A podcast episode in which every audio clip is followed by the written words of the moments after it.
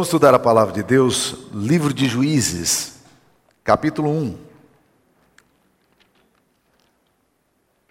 Juízes, capítulo 1, nós leremos do versículo 27 em diante.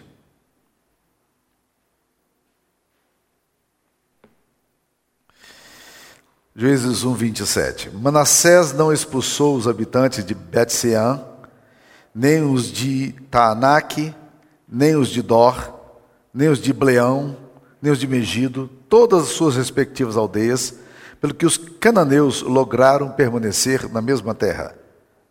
Quando, porém, Israel se tornou mais forte, sujeitou os cananeus a trabalhos forçados e não os expulsou de todo. Efraim não expulsou os cananeus, habitantes de Gesser, antes continuaram com eles em Gesser. Zebulon não expulsou os habitantes de Quitron, nem os de Naalon. Porém, os cananeus continuaram com ele, sujeitos a trabalhos forçados. Asser não expulsou os habitantes de Aco, nem os de Sidom, os de Alabe, nem os de Aquisibe, os de Elba, os de Afeca ou de Reobe. Porém, os asseritas continuaram no meio dos cananeus que habitavam na terra, porquanto os não expulsaram. Naftali não expulsou os habitantes de Bet-Semes, nem o de Bet-Anati, mas continuou no meio dos cananeus que habitavam na terra. Porém, os de Bet-Semes e Bet-Anati lhe foram sujeitos a trabalhos forçados. Os amorreus arredaram os filhos de Dan até as montanhas e não os deixaram descer ao vale. Porém, os amorreus lograram habitar nas montanhas de Eris, em Aijalon, em Saalabim. Contudo, a mão de José prevaleceu e foram sujeitos a trabalhos forçados. O limite dos amorreus foi desde a subida de Acarabim e desde Sela para cima. Esta é a palavra de Deus. Olha aí, você vê que Manassés, no versículo 27, não expulsou os habitantes de Betseã, ficaram lá, eram, eram os moradores da terra, né? Ah, nós, nós vamos ver no versículo 16, lá atrás um pouquinho, que os filhos de Queneu eh, tiveram que habitar com, com. não conseguiram expulsar os Amalequitas, que deram muito problema para o povo de Deus. Você vai ver também no versículo 19 do capítulo 1 que esteve o Senhor com Judá e esse despovoou as montanhas, porém não expulsou os moradores do vale, porquanto tinham carros de ferro, eles não conseguiram fazer a conquista do terreno. Lemos aqui o versículo 27, olha o versículo 29. Efraim não expulsou os cananeus. Os cananeus eram exatamente os que habitavam na região, né? e eles não conseguiram expulsar os cananeus da, da, área deles. Zebulon não expulsou os habitantes de Quibron. Você vai um pouquinho, capítulo 1, versículo 31. Aser não expulsou, expulsou os habitantes de Aco. Naftali, versículo 33, não expulsou os habitantes de Bet-Semes. Os amorreus arredaram os filhos de Dan até as montanhas, não os deixaram descer os vales, ou seja, muita coisa que tinha que acontecer não aconteceu. Muita situação na qual eles tinham que lidar e tinham que superar, não conseguiram superar. Você já teve esse sentimento na sua vida também? De que existem coisas que você não consegue mudar? Por mais que você tente que queira, você não consegue mudar? Eu tenho aprendido isso com, por exemplo, com instituições. Existem coisas na igreja que às vezes a gente gostaria de mudar e não dá conta. Eu sempre brinco com as pessoas, porque as pessoas, eh, os colegas meus, a gente fala sempre da igreja, e eles, de certa forma, começam a achar que a nossa igreja é uma igreja sem defeito. Eu falo, o próximo pastor que assumiu o pastorado né, eh, da igreja, ele vai olhar para a igreja e vai dizer: Eu não acredito que Samuel conseguiu deixar essas coisas sem resolver. Né? Porque eu estou absolutamente certo que ele vai perceber furos e falhas tão grandes, né, que eu, com as quais eu tive que lidar a vida inteira e nunca consegui resolvê-las. Né? Então, às vezes, a nível de instituição, a gente lida com coisas que a gente gostaria de ver um pouco melhor, mas não dá, não dá conta por razão técnica, por recurso financeiro ou por impossibilidade da gente mesmo, não conseguimos resolver. Ah, uma outra coisa que eu tenho percebido é que nem sempre dá, dá, a gente consegue mudar as coisas no casamento. Existe situação ideal, que é o que nós gostaríamos que acontecesse, e a real, que é aquilo que a gente experimenta. E muitas vezes você percebe que os mesmos defeitos, os mesmos erros, eles estão ali presentes. E os anos passam, Mas não parece que não resolve essas situações. Nós temos ainda que lidar com coisas complexas na vida, nos nossos relacionamentos, cobranças, atitudes que nós esperávamos do outro, respostas que nós queríamos, ou que nós queríamos dar e não, não, não conseguimos dar, que o outro quer de nós e nós não conseguimos dar. É, eu, sei, eu sei que isso é hipotético. Naturalmente, na casa de vocês, esses problemas não existem. Né? Estou falando hipoteticamente, viu, gente? Então, ah, isso me levou a escrever um, um, texto chamado História das Portas Abertas, que eu publiquei no meu blog, que eu achei muito interessante. Né? Era a história de um cara de, de, um, de um cara que, que ele tem um, que lidar com a esposa dele, que a esposa dele nunca consegue fechar as portas do armário da casa. E ele tem, tem, que lidar com isso, e ele então ficava muito irritado toda vez que olhava e a mulher deixava a porta do armário aberta. Ia para a cozinha, porta do armário aberta. Ele ia para o banheiro, porta do armário aberta. Do guarda-roupa, porta, porta do guarda-roupa aberta. E ele então resolveu é, lidar com essa situação, criando algumas tentativas. E ele foi para quatro tentativas e não, nenhuma delas deu certo, como eu vou ler aqui para vocês. Ele começou dizendo para sua esposa: Dá para fechar as portas? Eu sempre me enrosco na porta das gavetas. Além do mais, com o passar dos tempos, as portas tendem a empenar se não estiverem adequadamente fechadas. E apesar da insistência e da, da clara irritação, a atitude da esposa não mudava. As coisas continuavam da mesma forma. Ele entendeu que não é fácil mudar um hábito. E por isso esperou dias, semanas inteiras, pacientemente, embora estivesse fervendo por dentro, desejando que sua esposa aprendesse o simples ato de fechar as portas. Nada mudou. Diante disso, ele pensou: ela pode não ter ouvido que entendido o que eu disse, e por estar cursando o curso de pedagogia, ele resolveu usar um pouco de didática. Ele chamou a esposa dele na segunda tentativa e resolveu demonstrar, demonstrar como é fácil fechar a porta dos armários. No banheiro, ele disse ironicamente: essa rodinha se encaixa naquela canaleta, você apenas a fecha com um dedo. Na cozinha mostrou, é só se aproximar do imã que ele fecha a porta para você. Ele afirma que naquele dia ele ficou certo de que a sua esposa iria mudar, que ela havia entendido, afinal, Recursos de audiovisuais sempre tornam a comunicação mais clara. Apesar disso, no dia seguinte as coisas estavam do mesmo jeito. Ele resolveu esperar mais alguns dias, que se tornaram meses, contudo as portas e gavetas ainda continuavam abertas. Terceira tentativa.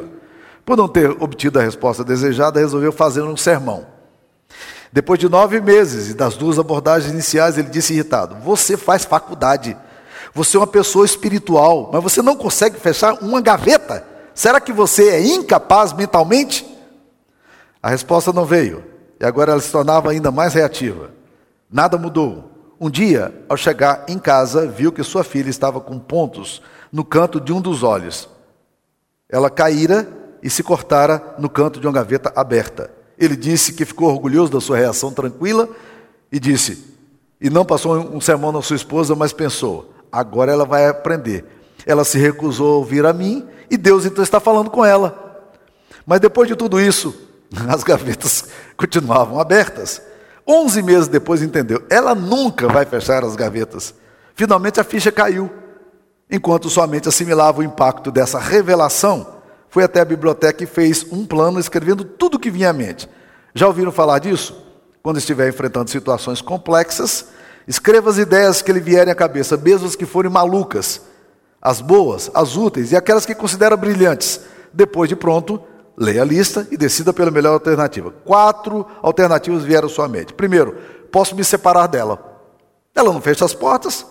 Essa ideia já viera antes, ele estava tão irritado com essa situação, mas como ele estava no seminário na época, ele sabia que se separasse dela, nenhuma igreja o convidaria para pastorear. Então ele disse: não dá. Segundo, se eu me casar de novo, a primeira coisa que eu vou perguntar a minha próxima mulher é: Você fecha as gavetas? Terceiro, talvez eu fique infeliz pelo resto da minha vida. Então raciocinou melhor e disse para si mesmo: Por que um adulto escolheria viver infeliz pelo resto da vida? Quarto, poderia aceitar isso como realidade e daqui para frente ele fecharia as gavetas sempre. Diante da, da melhor opção, ele, outras pessoas lhe deram ideias originais, como colocar molas para fechar automaticamente, ele disse que nem sabia que isso era possível, ou arrancar todas as portas do armário. Aí não tinha problema mais com fechar a porta de armário. Diante de todas as possibilidades, finalmente decidiu pela última, a letra D. Eu vou fechar todas as portas e não vou reclamar. Ele calculou três segundos para fechar os armários da cozinha, sete segundos para fechar as do banheiro. Chegou à conclusão de que conseguiria encontrar esse tempo na programação do seu atarefado dia. Então chegou em casa e disse orgulhosamente: Caroline, quanto às gavetas, ela o interrompeu irritada e disse: Por favor, não toque nesse assunto outra vez. Deixe-me terminar, deixe-me terminar. De hoje em diante, enquanto eu viver, esse será meu trabalho. Eu fecharei todas as portas e gavetas e não vou falar mais disso. Sabe qual foi a resposta dela? Ela disse tudo bem e saiu da sala. Chapman, que descreveu isso aí, concluiu que para ele nada for extraordinário, mas definitivamente a decisão dele foi um ponto crítico na vida. Desde então, as gavetas não mais o incomodaram. Quando entra em casa, fecha todas elas, afinal, isso faz parte do seu trabalho. Então, meus queridos, essa, esse relato aqui do Chapman, né, que eu fiz aqui umas, algumas adaptações, ele é muito importante. Nem sempre a gente consegue mudar as coisas simples em casa, nem trivialidades. Vocês não têm esse problema, eu imagino que não. Vocês são espirituais, né? Vocês, né? Mas não é assim. A gente tem que lidar com coisas que a gente não muda. Aqui é a história de juízes não muda. E aí, o que, que acontece? O problema também, meus queridos irmãos, é que nós não conseguimos mudar instituições, determinados aspectos, não conseguimos mudar o outro e nem conseguimos mudar a gente mesmo. Você tem raiva de alguns comportamentos que você emite, que você de repente tem, tem a sensação de que você é o seu pai ou a sua mãe? Está fazendo do mesmo jeitinho? Birrento? Mal-humorado? Hã? Já, já, teve essa sensação? E você quer mudar isso, mas de repente você tem uma resposta natural. Você faz do mesmo jeito, ruim. E você diz: por que, que eu estou fazendo exatamente assim?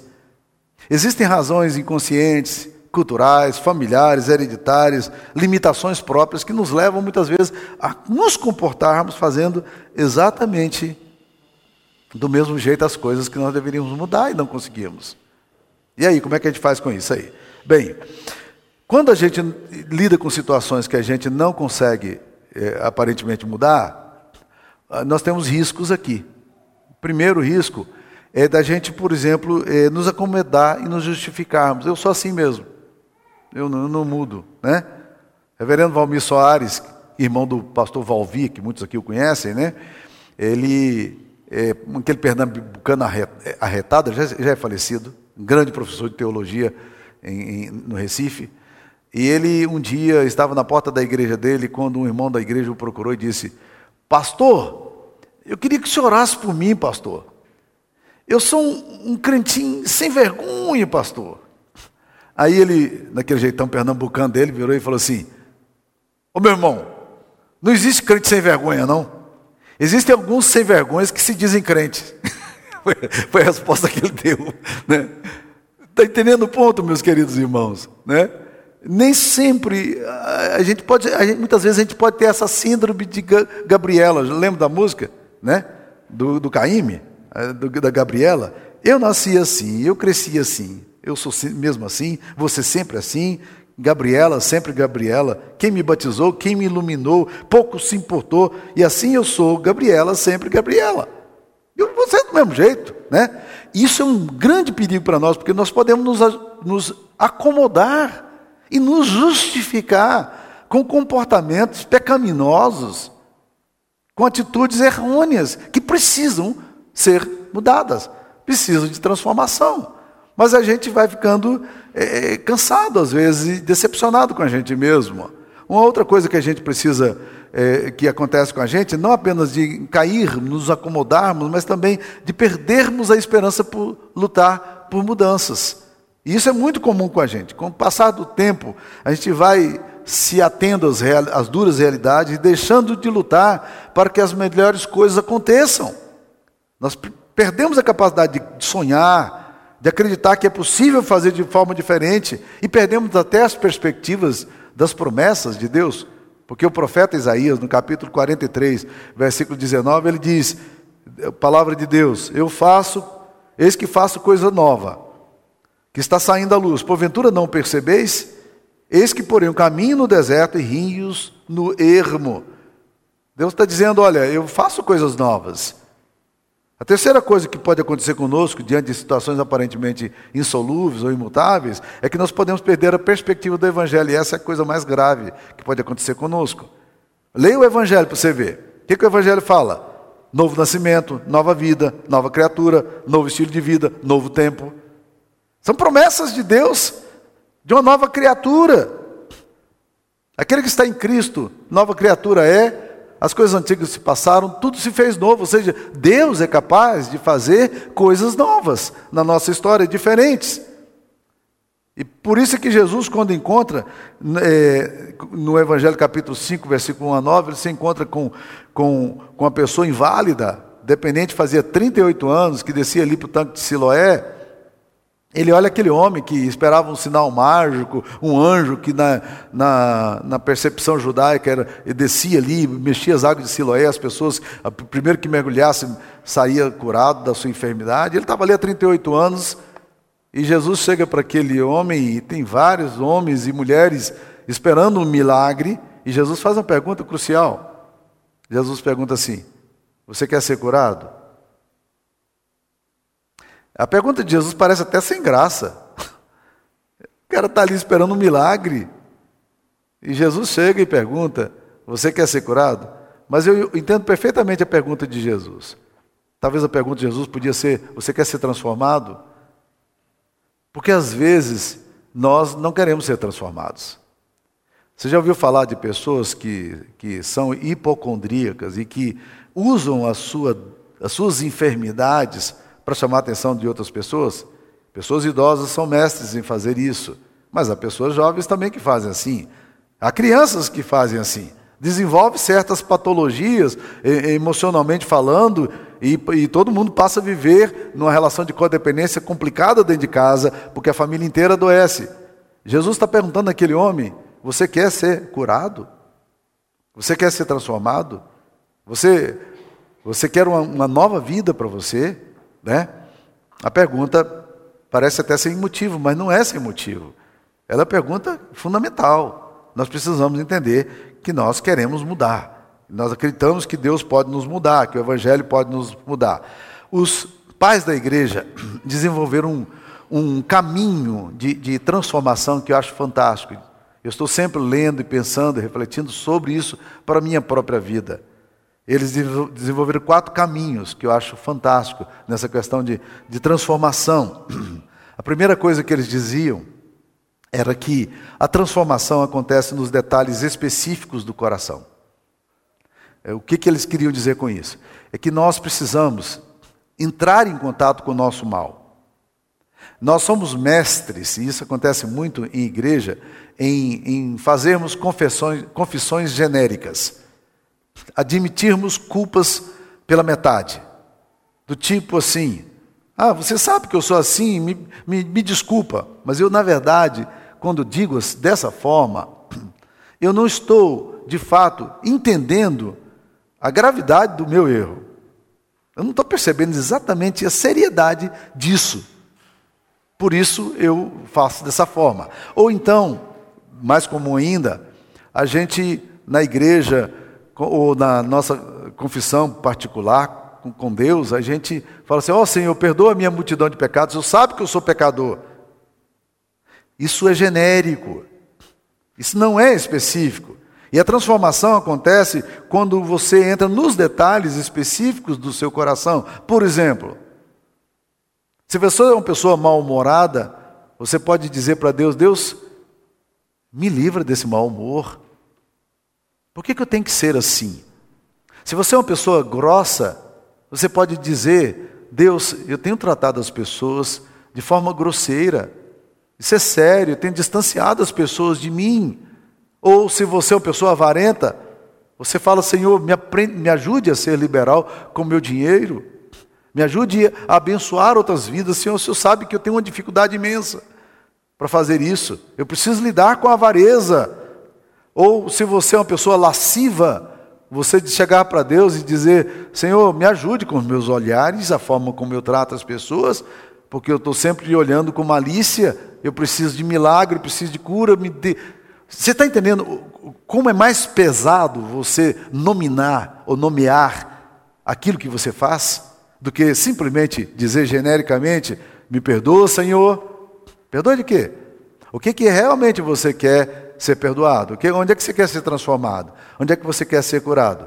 E os pais da igreja, muito tempo atrás, eles falavam exatamente isso: que a mudança ocorre dos detalhes específicos do coração.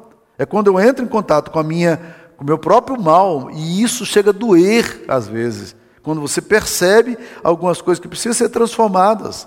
E quando você entra em contato com você, com esse mal, com essa sombra que você tem, isso dói, porque é pecado. E é isso que gera quebrantamento no coração. E, meus queridos irmãos, é uma experiência pesada, mas é por aqui que a cura acontece. Tá? Segunda coisa que eles ensinavam é o seguinte: haja contra-intuitivamente. Isso, isso é muito interessante, porque eles diziam o seguinte: não faça aquilo que você sempre faz. Faça de forma diferente. Ou não faça do jeito que você gosta de fazer. Faça de forma diferente. Se você é uma pessoa solitária e que tem é avessa a, a, a uma experiência é, é, comunitária, social, você precisa dizer a Deus: Deus, eu preciso mudar a forma de agir. E tem que haver um esforço meu em ir nessa direção daquilo que é natural no meu coração, que é o isolamento, para eu me aproximar. Mas se você é o contrário também, se você é uma pessoa que está sempre envolvida com todas as outras pessoas, mas você não tem tempo para você, para sua alma, para o seu silêncio, para estar diante de Deus, você tem que aprender a ser contra-intuitivo. A sua intuição, muitas vezes, se você é iracundo, a sua intuição no trânsito é quando o cara faz alguma coisa, uma pessoa te fecha, ou tem um comportamento de, na, na, condução que você não gosta, é de você dizer algumas coisas que, se seu pastor ouvisse, você ficaria envergonhado. Ou agir de uma forma tal que alguém, se alguém te visse, algum colega do trabalho, você teria vergonha de você. Se você é impossível nessa direção, você precisa então começar a tratar disso contra-intuitivamente, porque a tua intuição naturalmente te empurra na direção de fazer aquilo que você sempre fez. E você tem que lutar para fazer aquilo que você não gosta de fazer. Então haja contra-intuitivamente. A terceira recomendação que eles davam, e é uma recomendação muito bonita também, ele diz: nós precisamos colocar a nossa identidade no centro das forças. Ele diz: toda vez que nós lidamos com situações, nós precisamos entender quem nós somos diante de Deus? Qual é a nossa identidade? Nós precisamos aprender que nós somos filhos amados de Deus. Por quê? Porque quando você enfrenta situações de oposição, de crises, de dores, a tendência natural sua é achar que Deus se esqueceu de você. Que Deus não ama você. Que Deus não tem interesse de você. O que, que aconteceu? Você tirou a, a sua identidade do centro das forças. Você não trouxe a sua identidade para essa crise. Mas quando você vai para esse lugar de, de, conflito, de dor, mas tendo a, a experiência, a compreensão de que você é filho amado de Deus, isso dá para você uma enorme graça de dizer: Eu não entendo porque eu estou passando por isso, eu não sou capaz de responder a minha dor nesse momento, mas eu sei de uma coisa: eu sou de Deus. Jesus me ama. Ele me comprou com alto preço. Ele morreu por mim na cruz. Eu fui redimido por Ele. Nada do que me aconteça tá, foge da, do, da, da direção dele. Então, eu não estou nas mãos do diabo, eu não estou na mão da enfermidade, eu não estou na mão das circunstâncias. E muito menos na mão do meu esposo, do outro, ou das pessoas, ou das circunstâncias. Nós estamos nas mãos de um Deus que nos ama. E trazer a nossa experiência de sermos amados para o meio da crise é transformador para nós. Isso muda a nossa perspectiva. Nós somos filhos da luz, nós somos filhos amados de Deus. Então, traga é, é, esse conflito aqui para o centro da força. Você precisa colocar sua identidade aqui no centro dessas lutas que você enfrenta e que todos nós enfrentamos. Não tome cuidado com a sua falsa identidade. E você não entender que você é amado de Deus. Quarto lugar, eles afirmavam também que a transformação traz implicações além das individuais. Ou seja, quando você transforma, não é só você que transforma. Quando você transforma, outras pessoas também são afetadas pela sua atitude diferente. É por isso que quando uma pessoa realmente se rende ao discipulado de Cristo, se torna discípulo de Jesus e quer viver de acordo com aquilo que Jesus determina, o comportamento dela na casa dela e na vida dela passa a ser um comportamento diferente. E se você vem de uma família completamente desestruturada, mas o Evangelho alcançou você, uma das coisas bonitas que começa a acontecer é que novos comportamentos e atitudes geradas pelo Espírito Santo de Deus em você começam a afetar também a dinâmica não apenas dos relacionamentos interpessoais que você tem, mas também dos seus filhos e das gerações. Eu me lembro do caso de um homem que era muito iracundo. Mesmo depois de convertido, ele continuava iracundo. Raiva demais, tudo era raiva. Parecia o zangado dos sete anões, né? Tudo lida com ira, com raiva, né? E um dia, alguma coisa aconteceu no coração, compreensão do Evangelho. Eu preciso tratar disso. E ele tratou disso. E ele começou a, a ler sobre o assunto, a, a orar sobre o assunto a entender que aquilo era grave, a atitude dele era, era uma atitude que sempre quando ele tinha, os filhos se encolhiam, a esposa encolhia, a família ficava toda eh, inibida, e aqueles meninos estavam crescendo eh, com medo do pai, com a atitude do pai, porque não sabiam o que poderia vir, com a atitude de raiva que o pai sempre emitia. Mas aconteceu uma coisa interessante. Ele, ele conta que quando a atitude dele começou a mudar, surgiu um problema na casa dele. Porque a esposa dele já estava tão acostumada com a raiva dele que ela não sabia lidar com um homem manso e humilde. As coisas estavam afetando de uma forma tão profunda que os filhos não estavam entendendo o que estava acontecendo. Mas aos poucos, a graça de Deus e a mansidão do Espírito Santo começou a tomar conta da vida dele e isso foi afetando toda a dinâmica. Veja como é bonito isso. Veja como é maravilhoso o Evangelho. Veja como as coisas é, é, precisam, podem acontecer de uma forma tremenda. Se nós não mudarmos, se as circunstâncias, as coisas todas que estão acontecendo, e a gente às vezes tem, tem que lutar com isso, o que, que acontece? Olha aí no capítulo 2 de Juízes, que versículo 2, Deus diz para o povo: Vós, porém, não fareis alianças com os moradores dessa terra antes derrubarei os seus altares. A primeira coisa que começou a acontecer é que o povo começou a confundir a espiritualidade deles. A fé pura no Deus de Israel, no Deus Yahvé, agora estava mesclada com astarotes e balins. Os, os cultos daquelas pessoas começaram a influenciar, porque quando você não influencia o ambiente, o ambiente começa a influenciar você. Sério, não? Olha outra consequência, capítulo 2, versículo 10 de, de Juízes também. Foi também congregada a seus pais toda aquela geração. E outra geração, após ele se levantou, que não conhecia o Senhor, nem tampouco as obras que fizeram Israel. Então fizeram os filhos de Israel o que era mal perante o Senhor, pois serviram aos Baalins. Os filhos se perderam na história. Por eles não conseguirem fazer aquilo que Deus tinha como plano para a história deles, eles começaram a assimilar os cultos pagãos e os filhos perderam a referência também do sagrado. Nasceu uma outra geração, e olha que coisa séria, porque nós estamos falando da geração pós-Josué. Foi muito rápida a mudança. Veio uma outra geração que não conheceram a Deus, nem os feitos de Deus, ou seja, os pais não comunicaram quem era, foi se perdendo no meio daquela cultura.